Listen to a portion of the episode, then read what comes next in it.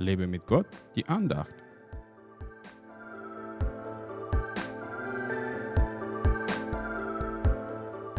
Der Herr wird es für mich vollbringen.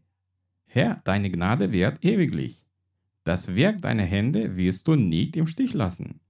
Psalm 138, Vers 8. Was wird der Herr für mich vollbringen?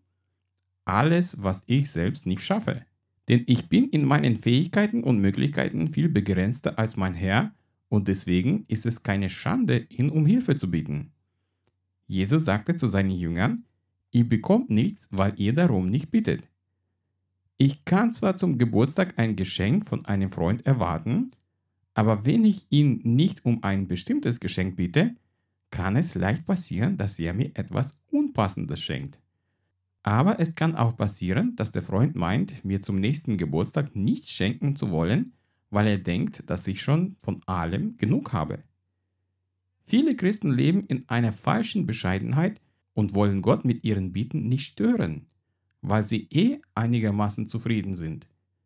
Da muss ich aber an Jesu Beispiel mit dem unverschämten Freund denken, der nachts von seinem Kumpel Brot haben wollte und so lange nicht gegangen ist, bis er sein Brot bekam. So dürfen wir auch unverschämt sein und Gott um Dinge bitten, die wir dringend brauchen. Dazu gehören auch Versorgung und Gesundheit. Er wird es für uns vollbringen.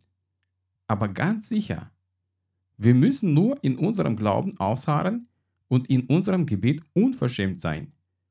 Natürlich sollten wir vorher prüfen, ob unsere Bitte dem Willen Gottes entspricht und dafür haben wir sein Wort. Aber einfach alles so sein lassen, wie es ist, sollten wir auf keinen Fall.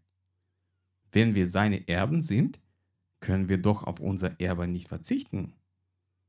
Darum ist es wichtig, ein heiliges und reines Leben zu führen, damit Gott nichts hindern kann, seine großen Dinge in unserem Leben zu vollbringen. Wir brauchen täglich seine Gnade, für die wir auch täglich dankbar sein sollten.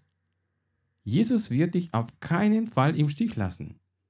Glaubst du das? Gott segne dich.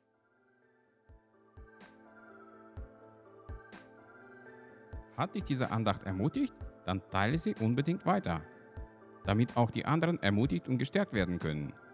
Brauchst du noch mehr Ermutigung? Dann abonniere meinen Blog www.werglaubtersieg.de. Werde auch ein Teil meiner virtuellen Gemeinde und registriere dich unter www.einfachkirche.de. Ich freue mich auf dich.